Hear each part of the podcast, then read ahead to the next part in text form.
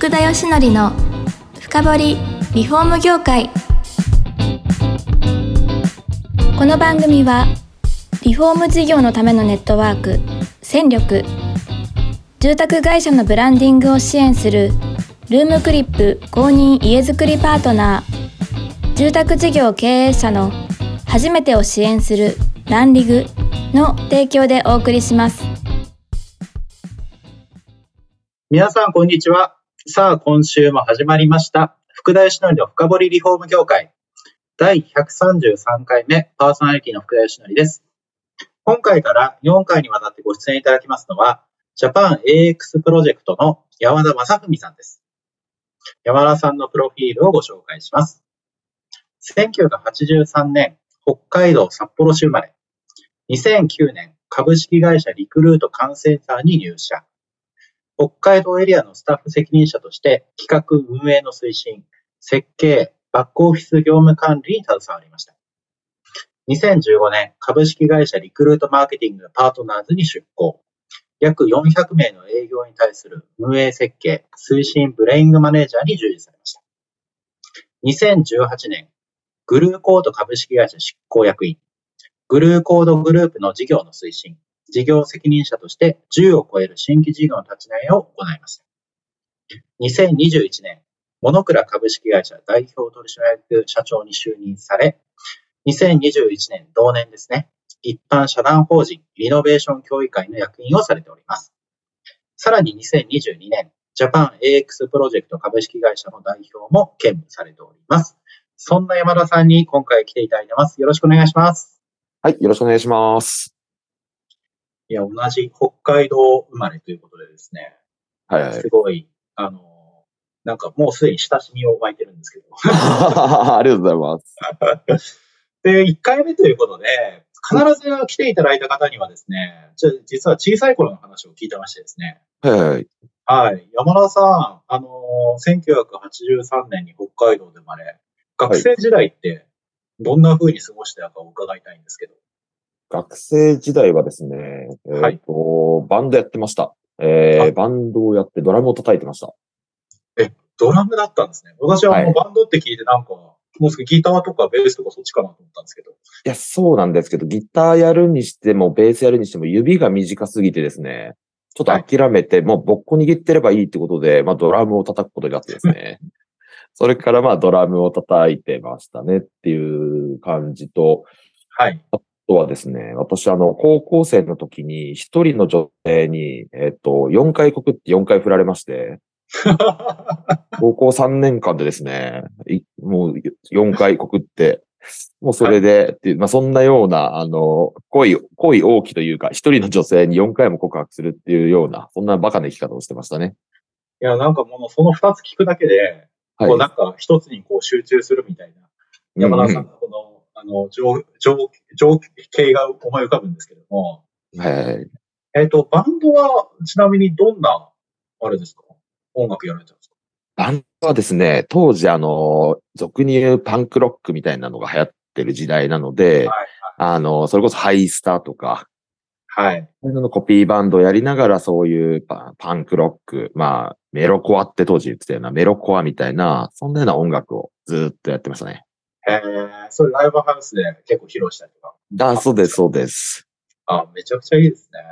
そうなんです。あの、本当高校生の時はもう夜の12時からライブスタジオに向かって3時までやって、で、また次高校行ってバイトして、夜中にライブハウス行ってみたいな、そんな感じですね。えー、だいぶ充実してるじゃないですか。だいぶ充実しましたね。青春してましたね。でも、女性関係は振られると。女性関係はそうです。あの、一応ですね、あの、結構あの、告白をされることも、まあ、結構あったんですけど、はい。まあ、その一人の女性が好きだったので、はい、というような、今思えばもったいないなと 思いますね。いやー、でもすごい地図で、イメージだいぶ上がりましたよ、今。ありがとうございます。はい。作戦通りです。で、そんなですよ、高校時代過ごされた後は、はい。あの、どういうふうに、さら、大学行かれたりするんですか？いや、えっ、と、大学行かざ、行かなくてですね、私当時その、はい、えー、保育士になるか、えー音楽関係に行くかどっちかで悩んでいて。で、えー保育園にその高校生の時に体験で何日間入らせてもらって、はい。で、これちょっとしんどいなと、子供嫌いになっちゃうなと思って、で、まあ、とりあえずなんとなく音響専門学校行ったんですけど、はい。機械音痴ってことになんかそのタイミングで気づいてですね、なんかある程度何でもできたはずが、機械だけなんかよくわからなくて、なんでこれとこれ繋いだら音が出るんだろう、出ないんだろうみたいなのが理解できなくて、で、そのままですね、私、えっ、と、子供の次に好きだったのが結婚式だったので、はい。えっ、と、ウェディングプランナーをやったんですよね。はい。半半年ぐらい。はい。で、半年ぐらいやって、で、全然お金にならないというか、まあ、結ウェディングプランナーの仕事自体はいいんですけど、やっぱり生活が苦しいなと思って、で、結婚式関係やったら何かなと思ったら、ゼクシーだと思って、はい。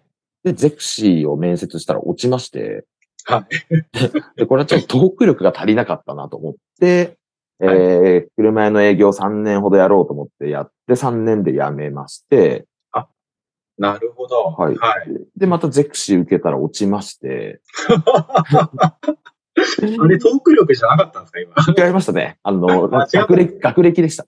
あ、なるほど。はいで、あの、自動車やってたんで、まあ、とりあえずリクルートに潜り込んでやろうと思って、はい。で、リクルートを派遣から入って2ヶ月で契約社員になって、その1年後ぐらいに正社員になって、その3年後ぐらいに、えー、本社に転籍みたいな。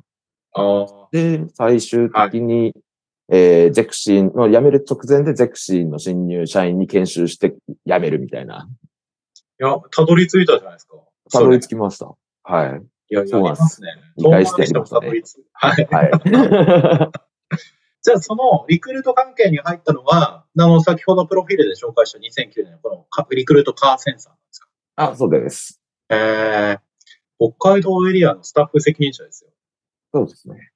えー、なんか教育とかっていうことですよね、そうなると。えーっと、スタッフ責任者の、まあ、その、経理人事から、あと、本作る制作とか、あと営業推進、事業推進とか、はい。そういった、あの、なんだ、部部門というか、役割の人間がいて、それのバックオフィスというか、まあ、そのスタッフの全体の責任者をやってたとか。なるほど。はい。で、その後に、リクルートマーケティングパートナーズに出向されて、じゃあ、はいここでゼクシーにの教えてたりしたんですか？えーっとですね、ここは、えっと、本社に転籍になって、その全体の運用設計とか、はいそ。の販売管理とかの、まあ、フローとかを作ったり推進するっていうところの、一応立場的には責任者をやってまして、はい。で、それの一環でというか、そのカーセンサーにゼクシー、部門間、部門間、事業間？事業間で、その、なんか、ゼクシーの人間がカーセンサーに、あの、勉強しに来るみたいなことがあって、それで、ゼクシーの新入社員が来て、カーセンサーの営業をするみたいな感じなんですよ。なるほど。うんその時に私はその販売管理とか内部統制とか、お前らマジでルール守れよ、みたいなことを、はい。あの、言ってたとか、ルールを守る意味は何だとか、あ、そうなんですね。そういうようなことをやってましたね。いや、それはあれですか？ゼクシーを落とされたんで、やっぱり恨みもこう困ってたんですか？ガッボッコボコす、ボッコボコ。っていうのは、まあ、全然ないんですけど。なるほど。はい。ただ、ずっとリクルートをこう、あ歩まれていて、はいその後、このグルコードさんに入られたんですかこれは何かきっかけがあったんですか、きっかけは、その、グルコード自体に何かあるっていうわけではないんですけど、はい。えっと、もう東京に、本社に行ってましたので、で、え妻、妻が、あの、札幌から、あの、引っ張ってってるので、はい。で、その妻が、あの、そろそろちょっと帰りたいんですけどっていう話になって、はい。で、その時まだプロジェクトが、長い3カ年のプロジェクトが動いてたんで、あと1年、あ一応かかる予定だったんで、1年だけ待ってくれって話をして、うん。で、1年経ってプロジェクトが一応完遂したので、帰ろうかってことで帰るんですけど、その、リクルートの時にずっと仕事してたんで、はい。何しようとか全然考えてなくて、ああ。はい。はい。で、たまたまこのグルコードの代表がもともとリクルートっていうのがあって、で、はい縁、縁あって喋ることがあって、で、え、なんならうち来ますってなった、言ってくれたんで、あ、じゃあ行きますっていうことで、まあ、入ったって感じですかね。あ、そうなんですね。はい。途中なんか気になる奥さんの話出ましたけど、はい。これあれですかね。あのー高校時代に告った人がっていうことではないですよね。ああ、そうだといいんですけどね。違いますね。なんかドラマがあるかと思ったんですけど。はい。あでも一応その、あれですね、あの、これ、うちの妻元リクルートで、まあ私の部下というか、あの、入社してきた時に私が研修したみたいな、感じの人なんですけど、はい。で、ありがたいことにあの、向こうからアプローチしていただきまして、はい。で、同じ職場の人間とは、あの、付き合う気はないっていう話をして、で、ずっと付き合ってはいなかったんですけど、まあ、ある種、まあ、まあ、ある時タイミングでちょっと付き合うきっかけがあって付き合いまして、えその代わり、辞めてくれ、会社を辞めてくれと。俺がお前のこと養うから辞めてくれって言って、ーはい。で、まあ、辞めさせたんですけど、で、えっ、と、それから、付き合ってから3ヶ月後にプロポーズして、3ヶ月後にもう席入れましおー、た。はい。決断力素晴らしいですね。はい。あの、女性は大事にしますので。いやー、大丈夫ですか？向こうからアプローチあったとか、もう個人情報ダダ漏れですけど大丈夫ですか？大丈夫です。わかりました。はいで、その後、はいまあ、今の現職ですよね。2021年、モノクラさんに入られて。はい。はい。で、今、モノクラさんとか何をやってるかとか、多分、今聞いてらっしゃる方わかんない方もいると思うので、あちょっと、はい。ちょっと簡単に話をしてもらってもいいですか？あモノクラはですね、あの、まあ、俗に言うリフォーム、リノベーションのマッチングサイトになってまして、えー、施工業者さんの情報が載っていて、その施工業者さんに対して、えー、リフォーム、リノベーションしたい方が、まあ、問い合わせをして、で、あの、マッチングするような、そういうようなウェブサービスになっていて、で、なんかあの、今、まあ、珍、当時と言いますか、珍しく、まあ、あの、ポイントを使ったサービスになっていて、施工業者さんが、あの、施工事例を載せると、まあ、ポイントが付与されて、そのポイントを使って問い合わせを開封するみたいな仕組みになっていて、で、えーリフォーム、リノベーションする方は、えー施工したらそのギフトカードとかに交換できるポイントがもらえますっていうような、そんなようなちょっと変わった仕組みの、あの、マッチングサイトになってますっていうのは、そんな感じですよね。面白いですよね。で、あの、ホームページがちょっと安く作れたりするサービス。ああ、そうです、そうです。そういはう、はい。あの、私マッチングサイト立ち上げたときに、えっと、仕事は、仕事はあるけど人がいないっていう話があって、で、まずその施工、あの、工事業者さんとかを探したりとか、一人親方を探したりとか、人手を探すための、えー建設業界向けの、えー人材、求あの求人案件ポータルサイトみたいなのを、まあ、無料で、あの、リリースしまして、で、その後に、えー実際、じゃあ、それで仕事も増えるし、人も入るなと思っていたら、実際に現場を見ると、ホームページがないとか、そもそも更新されてないみたいな課題があったので、その建設業界向けの、えー採用サイトとかホームページを作るあの CMS のサービスを作ったみたいな、そんな感じですかね。はい。で、さらに、全然違うことまたやられてるんですよね。このジャパン AX プロジェクト。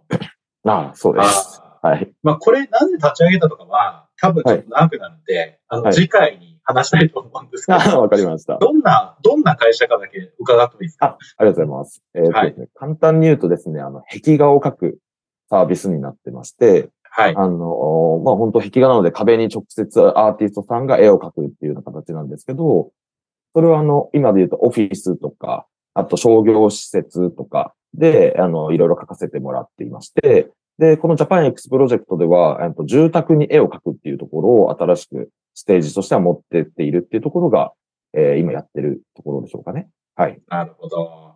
ちょっとリフォームとかそっちに繋がってきましたね。そうですね。いやー、もうなんか、山田さん、そのいろいろなんかあるので、もっと聞きたいんですけど、はい。実際ですね、もう1回目の収録終わりが、時間があ来てしまうそうなんですね。はい。そうなんですよ。